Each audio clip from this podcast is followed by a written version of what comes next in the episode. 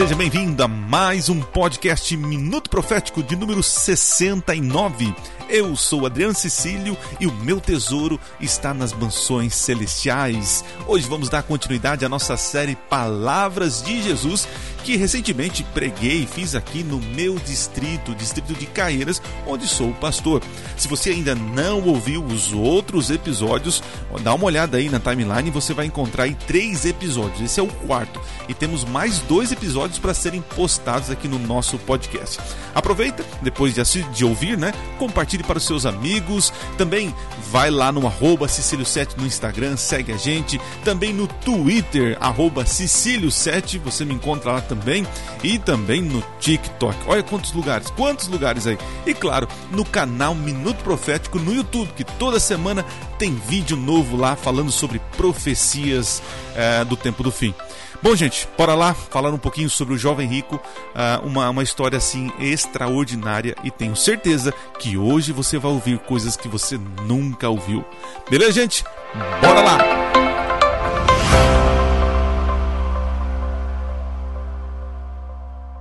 Na primeira noite nós falamos sobre pessoas que vêm até Jesus, né? Não importa como elas venham, é importante que elas venham. Deus fará dos seus interesses vão transformar em interesses maiores para o reino de Deus. Na segunda noite nós falamos sobre parábola do semeador, né? Que nós devemos cuidar da semente que é lançada no nosso coração. Né? Na terceira noite nós falamos sobre, quem lembra? Foi sobre a cura do cego. Foi ontem, né? É, foi ontem, né? Nossa, até eu tô. É isso. E hoje é quarta noite, é verdade. Temos mais duas noites pela frente ainda nessa semana nossa, tá? E hoje nós vamos falar para o jo do jovem rico. Eu já falei algum dia aqui sobre o jovem rico, tá? Eu não tenho problema de repetir sermão. Eu creio que a palavra de Deus se renova cada manhã. E se você perdeu a sementinha naquele dia, é a chance de você absorver ela agora, né? Marcos capítulo 10, do verso 17 ao 22, tá? Como eu sempre tenho falado, pega a Bíblia, olha para ela, olha as palavrinhas, olha os verbos, substantivos, os pronomes. Isso ajuda você a guardar, a memorizar a palavra de Deus, né? Eu estou sentindo falta hoje da da Gabriele e o Jutaí. É como que é? É isso? É Cláudia? Tá, mandou um abraço. Quem eu, eu, ela tá para filme forte aqui, né? Mas que bom. Tomara que ela volte aí amanhã, se Deus quiser. Muito bem, vamos lá comigo? Estou no capítulo 10, verso 17, na minha versão diz assim, ó. E pondo Jesus a caminho, correu um homem ao seu encontro e ajoelhando-se perguntou-lhe, Bom mestre, que farei para herdar a vida eterna? Respondeu-lhe Jesus, Por que me chamas bom? Ninguém é bom, senão um que é quem? Deus.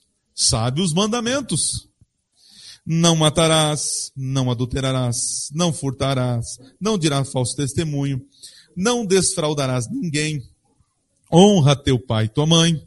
Então ele respondendo, é, disse, né? Mestre, tudo isso tenho observado desde a minha juventude. Jesus, fitando, o amou e disse: Só uma coisa te falta. Vai, vende tudo que tens e dá aos pobres e terás um tesouro no céu. Então, vem e segue-me. Ele, porém, contrariado com esta palavra, o que aconteceu? Retirou-se feliz, triste, porque era dono de muitas propriedades. Esta é uma história muito contada e conhecida no meio cristão, né?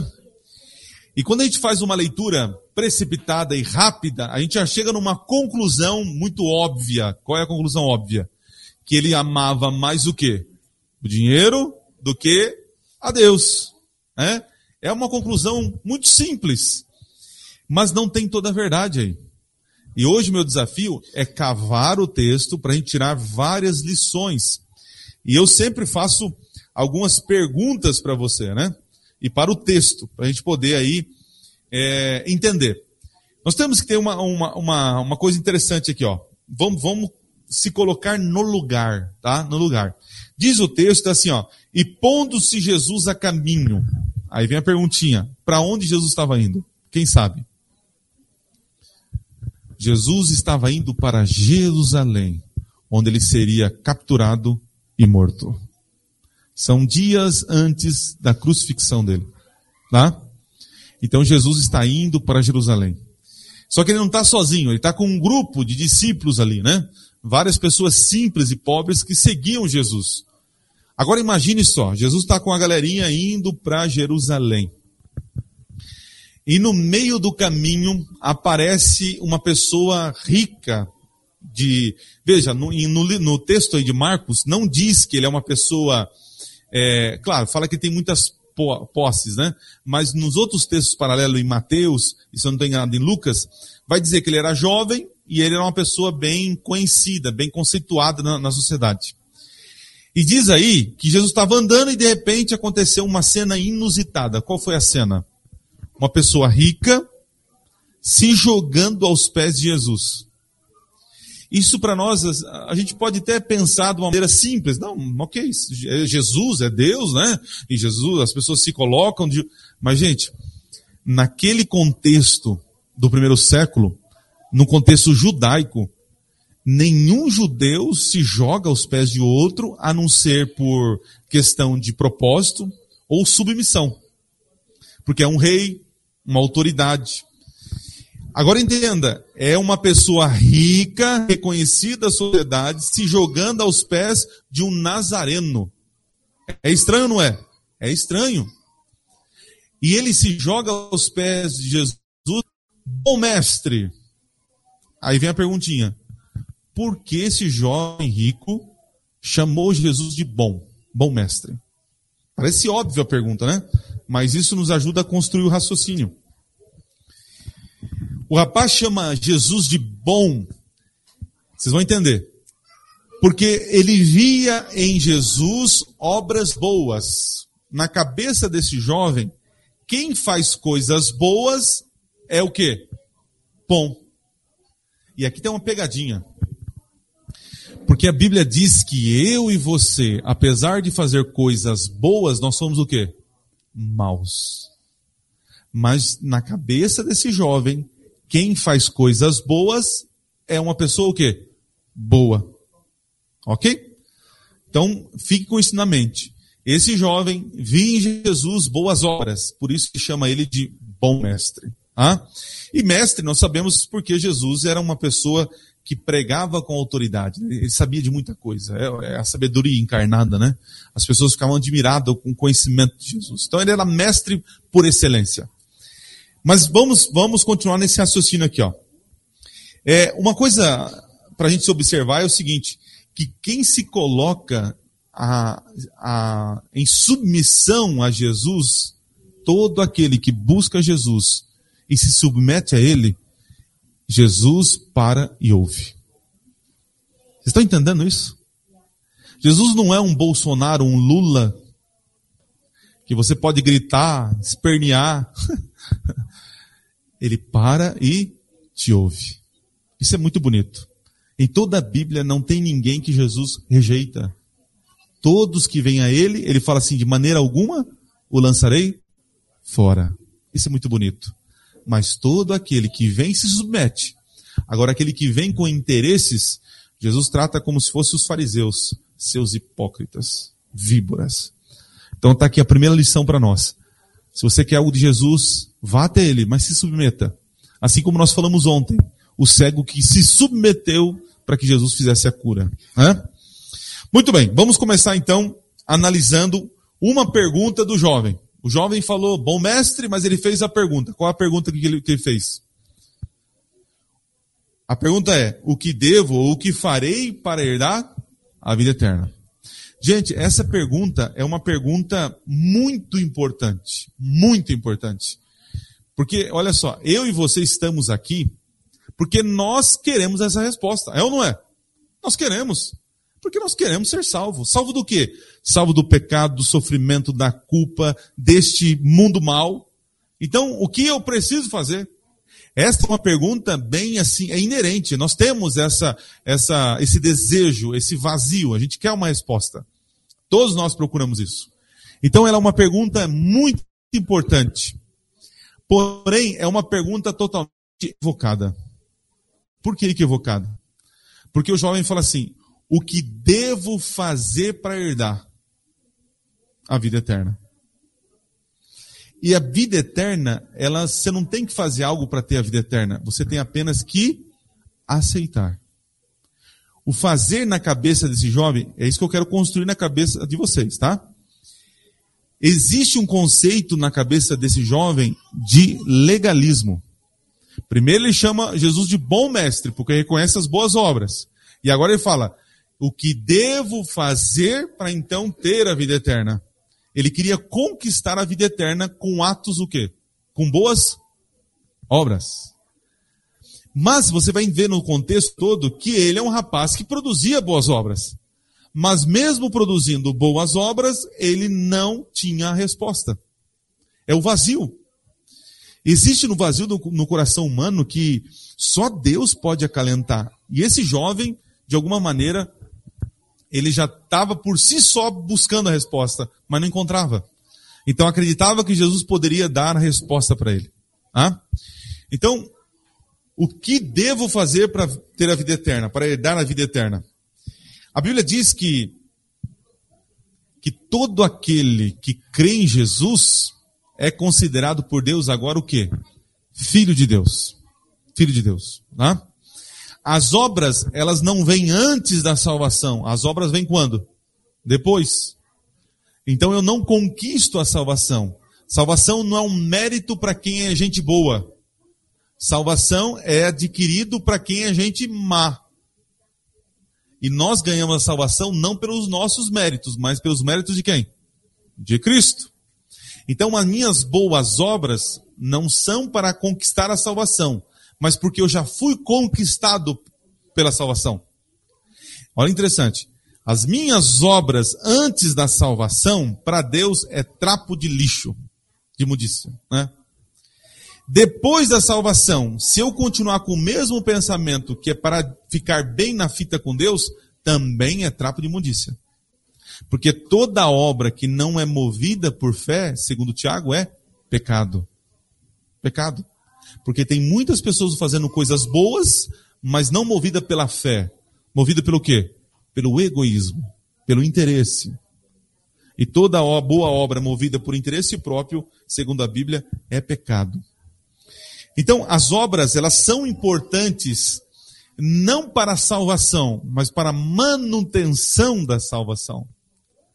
Porque eu, uma vez que aceitei Jesus, sou salvo em Jesus, as boas obras agora vão manifestar a minha decisão e vão desenvolver o meu caráter para a eternidade. Estão entendendo? Então eu não faço algo para ter a salvação, mas eu faço porque eu já tive, já sou salvo. Ok? Mas o garoto não entendia isso. Então vamos lá. Então ele faz uma pergunta essencial, mas completamente equivocada, né? Agora vamos para a resposta de Jesus. Jesus ele diz o seguinte, vamos lá, verso capítulo 10, vou ler aí com vocês, o verso, deixa eu ver aqui, é, estou no verso 18. Respondeu-lhe Jesus, por que me chamas bom? Ninguém é bom senão quem? É Deus. Veja, Jesus não está dizendo que ele não é bom, mas Jesus já está tentando quebrar o conceito na cabecinha daquele jovem de que ele acreditava que todo homem que fazia coisas boas, logo era o quê? Uma pessoa boa. E não é isso. O único que é bom por essência é quem? Deus. E claro, o próprio Cristo.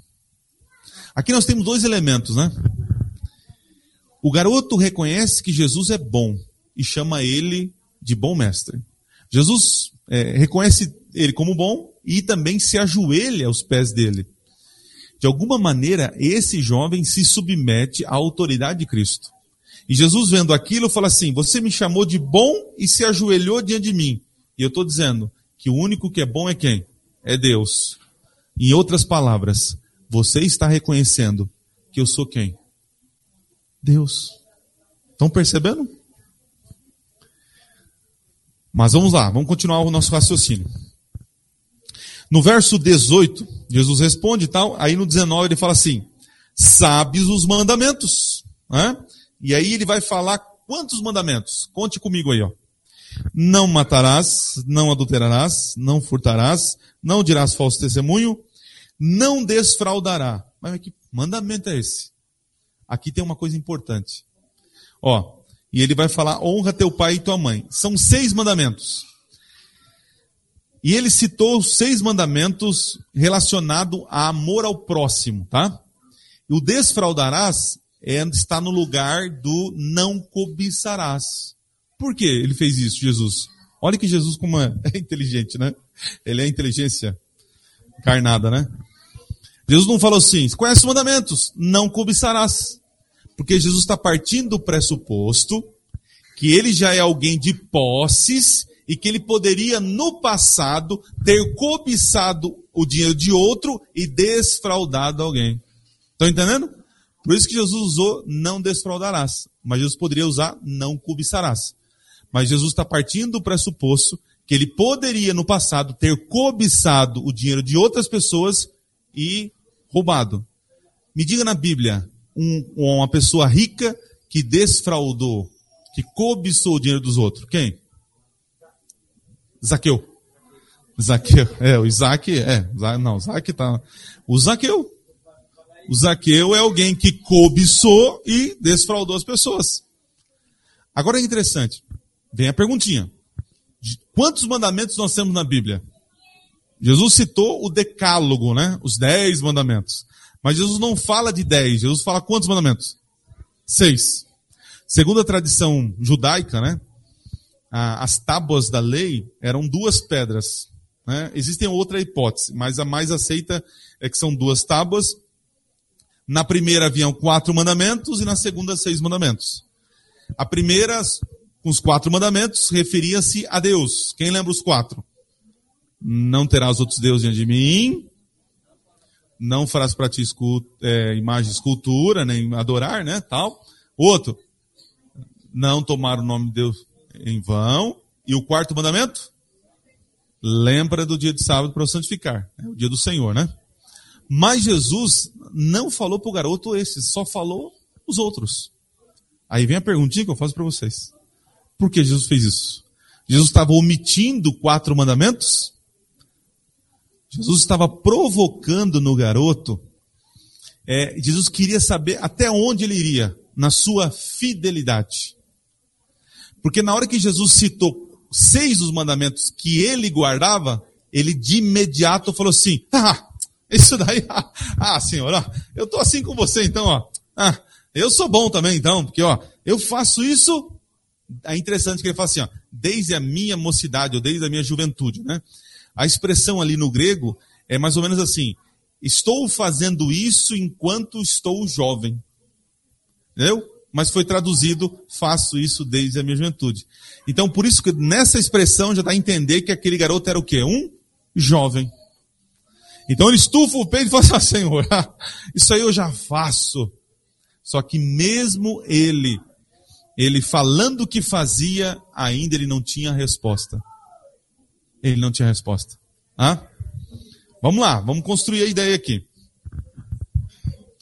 Ah, bom, então a gente percebe que o garoto, ele conhecia a lei. Mas Jesus estava fazendo ele entender que o garoto, ele, ele conhecia a lei, mas não conhecia o Deus da lei. O Deus da lei.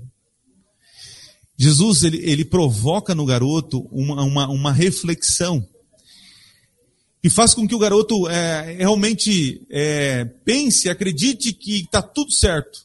Mas agora Jesus vai quebrar as pernas dele. Ah? Jesus vai quebrar as pernas dele. Como assim, pastor? Então vamos lá. Então ele responde, e a gente percebe literalmente que ele está cegado pelas riquezas. Ele está cegado. Né? Muito bem. Vamos lá então, é, verso 20. Acompanhe comigo a leitura. 10, verso 20. Então ele respondeu, mestre, tudo isso tenho observado desde a minha juventude, como eu falei para vocês. Agora, olha que coisa linda. Ele diz assim, ó. E Jesus, fitando, o que aconteceu? O amor. O amor. Olha aqui comigo. Jesus sabia que ele era um legalista pecador, sim ou não? Sabia. Não é à toa que Jesus só deu seis mandamentos e ainda nem tocou nos quatro, que ele ia fazer isso depois. E ele estufou o peito e falou: Isso eu faço. Mesmo Jesus sabendo que ele era pecador, Jesus olha para ele e o ama. Aqui tem uma coisa bonita para nós. Não há nada de bom que você faça vai fazer com que Deus te ame mais. E não há nada de pior que você faça que vai fazer com que Deus te ame menos. Deus te ama. Ponto. Estão entendendo? Isso é bonito porque eu na minha, é, na minha, no meu legalismo, assim como esse garoto, quando eu caio em pecado, eu fujo de Deus. Quando eu estou em pecado, eu me sinto menos amado. Eu tenho vergonha, eu me escondo, eu fujo. Eu me sinto imundo, triste. Eu me sinto assim, insuficiente ou ah, insuficiente para ter um Deus tão grandioso assim. Você não se sente assim? Eu me sinto assim. E isso é um pensamento, querido, totalmente carnal e demoníaco. Porque quando nós caímos em pecado, o nosso, o nosso ser literalmente é fugir do juízo de Deus. Só que o que Deus quer alimentar no nosso coração não é que nós devemos fugir dele quando pecamos. Pelo contrário, quando pecamos, nós devemos refugiar nele. Né? Nós devemos fugir do pecado, mas se refugiar em Cristo. Tem uma diferença. Quando eu caio em Cristo, quando eu caio em pecado, eu devo não esperar um sentimento no meu coração de tristeza, uma dor assim, ai, ai, me arrependo. Você cai em pecado, olha para a cruz, louve a Deus e peça perdão. E não fique nutrindo no teu coração de que você, que Deus te ama menos porque você caiu. Poxa, Adriano, caiu de novo? Ah, não, não vem com essas historinhas não.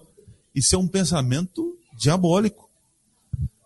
Porque a Bíblia é muito clara, diz assim, onde abundou o pecado, se superabundou a graça. O problema não é cair no pecado, entenda o que eu vou dizer com muito carinho. O problema não está em cair em pecado, porque Jesus fala, filhinhos meus, né, o João fala, eu escrevo isso para que não pequeis. Mas se todavia cair em pecado, lembre-se do que? Nós temos um advogado junto a quem? Ao Pai. Que ele é justo, né? Para nos perdoar e nos purificar de todo o pecado. Então veja, o problema não está no cair em pecado, porque o preço ele está, ele foi pago, a graça está disponível. O problema é que quando nós caímos no pecado, nós não vamos para Jesus, nós fugimos dele. Não é assim? Eu em casa eu estou tentando ensinar isso para minha filha. Quando ela cai em pecado, quando ela cai em erro, ela faz algo que eu não quero que ela faça, eu tenho tentado ensinar nela, para ela então vir e refugiar em mim, e não ter medo de pedir perdão para mim. Para ela não olhar em mim como um pai que vai castigar porque ela errou. Estão entendendo a diferença? Porque imagine que bonito. Eu já falei isso um dia para vocês, mas se a minha filha um dia sair de casa e ela vai tomar as decisões dela. E se ela errar, cair, quebrar a cabeça, fazer muita besteira, eu quero que no coraçãozinho dela tenha uma chama assim, ó. Eu sei quem pode me receber de braços abertos, apesar do meu erro. É o meu pai. Eu vou estar muito feliz de receber ela. Agora eu não quero que ela lá no erro, no pecado, fale assim, eu nunca vou voltar para o pai, porque o pai vai me castigar. Não podemos nutrir isso no coração com Deus. Caiu em pecado? Quem está de braço aberto para você? Jesus. Ele vai falar assim: filho, que bom que você chegou. Vamos limpar essa poeira. Levanta, vamos. Vou te dar poder para você não cair de novo. Mas a gente fica com medo. Porque nutrimos no coração anos e anos que Deus lá em cima está assim, ah, caiu de novo, ah, pelo amor de Deus, hein? E não é assim. Não é assim. Então, Jesus, quando olha para esse garoto, mesmo sabendo que ele é um pecador legalista, que não tinha entendido a salvação, Jesus ama. E Jesus fala uma coisa impressionante. Qual foi? Garoto, só falta uma coisa para você. E isso eu fico pensando para mim. Se Jesus olhasse para o Adriano e falasse assim, Adriano, só falta uma coisa para você. Eu não sei como você sentiria. Por exemplo, o Kleber. Jesus olhando para você, Kleber. Fala assim, Kleber, meu filho, só falta uma coisa para você ter a vida eterna. É, Kleber, você ficaria feliz ou triste? Triste. Ok. Quem ficaria triste? Quem ficaria feliz? Eu sou sincero, eu, eu, eu, sou, eu sou aos dois. Eu ia ficar triste, que eu ia falar assim, ah, mas tem mais coisa? Ô louco, estou fazendo tudo, tem mais ainda, Senhor. Vocês veem que eu estou rouco ainda, né? Mas também eu ia ficar feliz, que eu falei assim, nossa, só uma? Caramba, porque quando eu olho para mim tem tanta porcaria, né? E Jesus é tão bom falar que só falta uma. Tá vendo o misto? É, então, toma aí. É, então eu ficaria triste porque, puxa, tem mais ainda. E por outro lado, eu falo, nossa, é só mais uma. Então eu falo assim, Senhor, então diga lá, diga lá. E aí Jesus, ele é impressionante, né? Ele ama o garoto e fala, filho, só tem uma coisa. Agora vocês vão entender o porquê Jesus não citou os quatro mandamentos primeiro. Só citou os outros. Jesus fala assim, ó, só uma coisa de falta. Vai, vende tudo que tens, dá aos pobres, e terás um tesouro no céu. Então faça o quê? Vem, segue-me. Vamos lá. O garoto cheio da grana olhou para Jesus e falou assim: Puxa, Tá, senhor, você quer que eu dou para os pobres? Não, não, você não entendeu. Eu quero que você venda o que você tem e depois dá para os pobres. Não, mas não é mais fácil eu já dar o que eu tenho? E não é uma pergunta sincera? Porque Jesus falou assim: vai, vende, dá o, o, o, o, teu tesouro, o que você tem, e então terás um tesouro. E aí me segue. Olha interessante o garoto não tinha noção do quanto ele tinha. Esse garoto aí é, é, jovem, a gente sabe disso e é rico. Agora veja, é fácil hoje em dia você ser jovem e rico?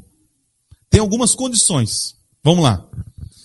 Para você ser rico, jovem, ou você é um, um Zuckerberg da vida, né, que inventou o Facebook, né?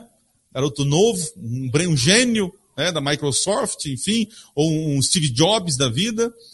Você pode ser aí, é, mas é, é difícil, não é tão fácil. A segunda hipótese é que o seu pai tem o quê? Muita grana. E na história aqui, ele não é um gênio. Ele não é um Steve Jobs da vida. Mas provavelmente os pais tinham o quê? Dinheiro. E por não ter citado, isso que é bonito, é, é, você aprende isso, né? Quando o, as pessoas, os pais não são citados, pessoas importantes, os pais não são citados, geralmente é porque eles estão o quê? Mortos. Então esse garoto era alguém que tinha herdado uma grana. É um jovem que herdou uma grana boa. Agora pense comigo. Eu na minha cidade, lá de Taquaritinga, tem uma empresa que hoje é falida, não existe mais era o Transporte Guido. Não sei se você ouviu falar. Era uma transportadora que atendia o Brasil inteiro. O senhorzinho, Guido, o senhor Guido, o velhinho, né? Já morreu. Começou com uma caminhonetinha Ford antiga, fazendo frete. E aí ele foi conquistando, foi indo, comprou um caminhão, outro, outro, e de repente uma frota gigantesca. Mas quando o velhinho começou a ficar caduco, tiraram ele da gerência, quem assumiu? E o que aconteceu com a empresa? Porque faliu. Incompetência dos filhos? Talvez não. Talvez porque eles não deram valor no, no que foi conquistado pelo pai. Por quê? Eles não tinham noção de como aquilo foi conquistado com duro trabalho. Então, para dinheiro fácil vem, dinheiro fácil vai. Eles não tinham noção. Agora voltem para a história. Quando Jesus fala assim, garoto, vai e vende tudo que você tem, Jesus está querendo que o garoto negocie o que ele tem. Então vamos lá. Ah, eu tenho essa mansão. Quanto vale essa mansão? Ele vai na imobiliária, ah, vale 5 milhões. Põe a plaquinha lá. Aí a pessoa vem, ah, você quer comprar? Quero. Tal, tal, tal. Negocia, pegou 5 milhões. Pô, ah, eu tenho um iate. Aí ele vai lá vender. Conforme ele fosse vendendo todas as posses que ele tinha, ele ia ter um montante do dinheiro na sua frente. E nesse momento ele ia conseguir, de alguma forma, mensurar o quanto ele é rico e abençoado por Deus. Quer ver um exemplo? Ó, quer ver? Vou pegar aqui alguém aqui, ó. O Arlen. Harlem, ó. O Arlen. Esse celular aqui, eu ganhei. Eu ganhei. Eu estou justificando, tá? Porque eu não tenho dinheiro para comprar. Mas ele vale 5 mil reais, esse celular. Uma benção. Vou te dar uma chance. É, é uma brincadeira, tá? Não leva a sério, porque. Eu... Tá. É, não leva a sério. Ele vale 5 mil. Então vamos supor, supor. Eu te dou, supor que eu te dou esse celular ou 5 mil reais aqui. Você quer os 5 mil reais em dinheirinho, nota ou celular? Quem ficaria com o celular? Levanta a mão. Quem ficaria com o dinheiro? Ah, mas vale a mesma coisa, gente. Vocês estão percebendo? Porque com o dinheiro, ó, eu também não comprei celular, fazer outra coisa, né? Então, quando o jovem vendesse tudo o que ele tem, ele teria noção do quanto ele era abençoado. Estão entendendo? Agora, desfazer desse bem seria muito duro. Ah, toma, porque você. Ah, ah, porque você. Ah, aqui. É? Muito bem. Então, essa foi a primeira ordem. Qual é a segunda ordem? Ele fala assim: ó. Vai, vende tudo que tem. Aí vocês entenderam. Agora ele fala assim: e dá aos pobres. Vem a perguntinha básica, né? Por que Jesus, parece uma pergunta boba. Por que Jesus falou sim para dar para os pobres? Por quê? claro, pastor, são pobres e de dinheiro. É para matar a fome. Mas entra na história. Lembra que Jesus está indo para onde? Jerusalém. Quem está com ele? Os discípulos e seus seguidores, que são o quê? Pobres. Quando o garoto desse dinheiro movido pelas ordens de Jesus aos pobres, que seriam muitos, muitos seriam abençoados com a riqueza desse jovem, mas também seriam tocados pela generosidade dele. E a pergunta seria: por que você está dando esse dinheiro? Porque Jesus de Nazareno, de Nazaré, o Nazareno, me mandou dar. Pergunto: as pessoas não seriam levadas de compaixão a seguir esse mestre, sim ou não? Puxa vida. Puxa vida. Então Jesus está pensando na salvação do jovem rico e também nos pobres que acompanham ele e nos outros que conheceriam o evangelho por causa do dinheiro desse jovem. Tá? Agora vamos lá. Ele diz o seguinte: Vai, vem tudo que dá, tudo que tens, dá aos pobres. E agora ele diz o seguinte: e terás um tesouro aonde? Aí vem a pergunta. O cara já é rico. E por que Jesus fala assim? Ele já tem tesouro, mas Jesus fala assim: e terás então um tesouro aonde? No céu. Aí vem, a gente precisa pensar. O tesouro que ele tinha na terra, na verdade, era um tesouro o quê? Falso e passageiro. Mas Jesus estava querendo que ele conquistasse o verdadeiro tesouro, que seria recebido aonde? No céu. Aí vem a perguntinha para vocês. Que tesouro é esse no céu? A gente vai ter. Lá a Bíblia diz que o chão será de ouro. Será de ouro. Que tesouro é esse? O cara já é rico aqui, então ele quer, ele quer fazer um investimento lá no, no céu? Perceba. Quando ele desse o dinheiro aos pobres, e os pobres se convertessem ao reino de Deus, lá no céu, então ele encontraria pessoas salvas pela sua generosidade. Porque tesouros no céu são pessoas salvas por Jesus. São os verdadeiro tesouro que Deus espera ter no céu. Eu e você. Porque o ouro e a prata corroem. Lembra que Jesus fala assim: Não ajunteis tesouro na terra, mas junteis no céu. O que são esses tesouros? São pessoas salvas por Jesus. Ele tinha um tesouro na terra, passageiro e falso. Mas se ele distribuísse o seu dinheiro, e aí então ele teria verdadeiros tesouros aonde? Pessoas salvas pelo Evangelho, pela graça de Jesus, através da sua doação. E a pergunta vem: e você? Tem juntado tesouro no céu? Ou está querendo conquistar apenas as coisas aqui nessa terra? Porque para Jesus, os verdadeiros tesouros são nossos amigos e parentes que vão estar conosco lá no céu. Muito bem. Pensando nisso, gente, é, olhando toda essa história, nós temos uma coisa até contraditória. Porque o último texto diz assim, ó, vai lá comigo. Verso 22. Ele, porém, contrariado com esta palavra, retirou-se triste porque era o quê? Dono de muitas propriedades. Agora veja. Jesus estava indo para onde mesmo? Para fazer o quê? Ser morto. Jesus tinha por volta de 33 anos de idade.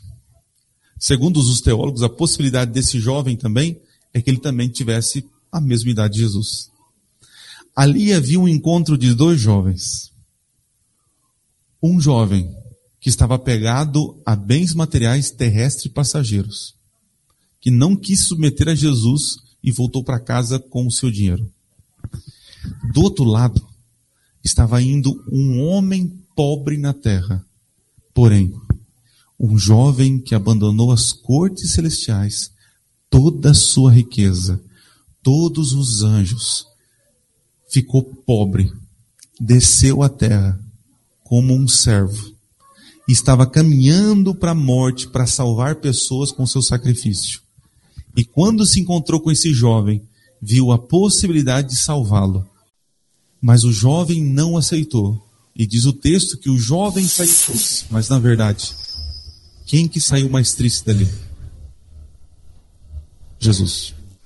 Jesus, Jesus é o homem, é o jovem rico da história. Mas diferente daquele garoto, ele deixou para trás a sua riqueza e veio compartilhar a sua riqueza para as pessoas. Aprenda uma coisa: Jesus nunca pede algo para você que ele não tenha feito eu fico imaginando que a tristeza de Jesus foi maior, porque ele falou assim: mas esse garoto não está entendendo. Eu larguei a eternidade, o céu, para vir para morrer por ele, e ele não quer se entregar. Quem saiu triste ali foi Jesus. E Jesus toda vez se entristece quando você também decide o abandonar, não somente por riquezas. Porque no caso desse garoto, a riqueza tomou conta dos quatro primeiros mandamentos, o Senhor da lei. Porque ele vivia pela lei, não pelo Senhor da lei. A lei foi apenas um refúgio para dizer para a sociedade que ele era bom. Mas ele não amava o Senhor acima de tudo, principalmente das riquezas. Talvez esteja falando para um jovem aqui, um jovem, que não seja questão de riqueza, mas quem sabe seja um hábito terrível. Quem sabe pornografia, mentiras, quem sabe é uma pessoa que é malandra, uma pessoa que está desfraudando alguém, enganando alguém. Talvez é uma pessoa infiel, que colocou esse ídolo no coração à frente de Jesus. E Jesus olha para você, interessante, e olha para mim e nos ama. É muito lindo isso. Mas toda vez que você sai desta igreja e não sai com uma decisão ao lado de seguir Jesus, infelizmente, lágrimas saem dos olhos de Jesus. Porque ele fez tudo, ele não te pede algo que ele não tenha feito. E nós estamos vivendo numa época de uma sociedade que não quer compromisso. É a igreja lá, eu aqui. É Deus lá e eu aqui. Não, não. Eu, quando eu quero, eu vou na igreja. Quando não quero, não. Eu não me comprometo. Não, não, não. É, é, eu tenho a minha vida, eu tenho meu trabalho, Deus me entende meu coração. Esses dias, numa mensagem no, no meu canal, alguém falou assim: é, Pastor, como eu vou alimentar a minha família guardando o sábado. Eu falei, a pergunta está errada. Você tem que perguntar assim: Deus tem poder para me alimentar sendo eu fiel a Ele? Sabe o que a pessoa colocou? desculpe, vou procurar outra igreja. Virou fast food, virou self-service. Pessoas olham para a igreja e falam assim: não, essa igreja me aceita como eu sou. Não, é essa aqui eu posso fazer, então, essa eu. Não, essa aqui eu me sinto bem. Ah, os louvores são lindos. Não, aqui é gostoso, é confortável, aqui eu fico. Mas, querido, não é isso. É palavra. É assim diz o Senhor. Não é do jeito que você gosta. Não é o jeito que você prefere. É o que a Bíblia diz. Então veja, chegou a hora de, de, de parar de brincar de, de, de decisão. Tem que tomar decisão. Eu não sei vocês, mas o mundo vai de mal a pior. O que, que virá agora? A guerra na Ucrânia está lá, vai e não vai. Passamos uma pandemia. Coisas piores virão. E aí? Até quando você vai ficar fugindo? Interessante, né? Um dia a pessoa falou para mim que o nosso Deus tem um amor sem fim. Eu discordei disso.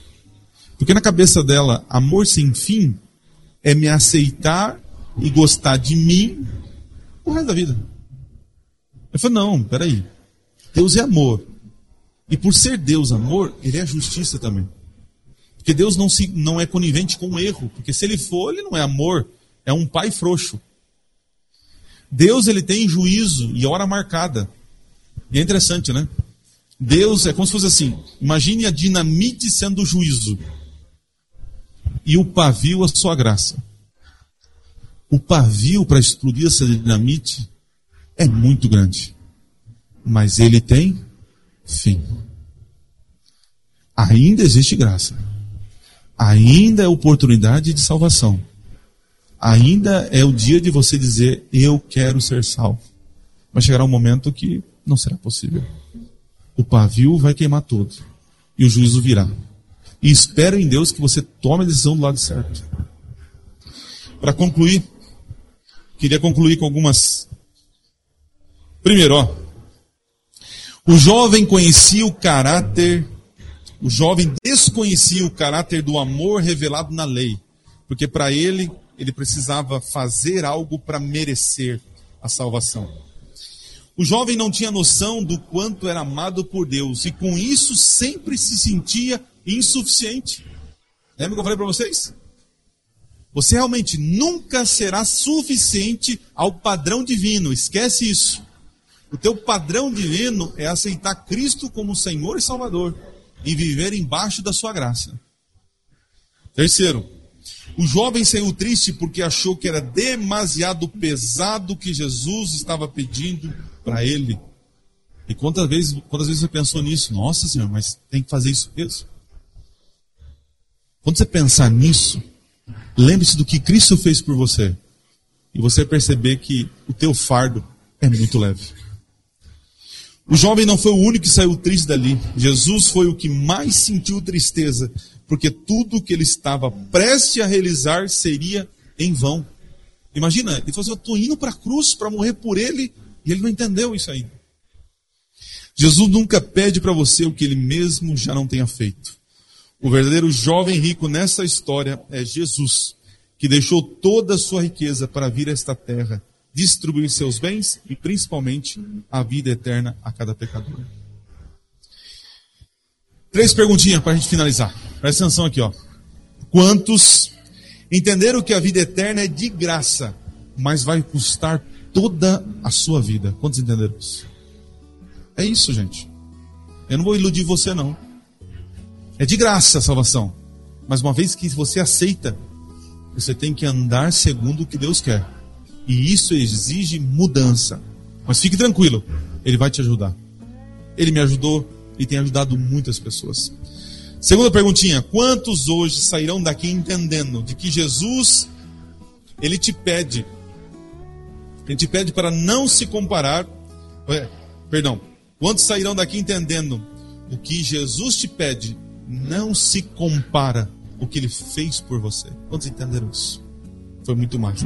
E quantos querem, pela graça de Deus, entregar tudo, inclusive a vida? Quantos querem? Amém. Eu estou pedindo para vocês sempre levantar a mão. Levantar a mão. Mas você não pode ficar só nisso. Você tem que sair da igreja aqui falando: Eu tomei minha decisão ao lado de Cristo. Eu quero me preparar para me batizar.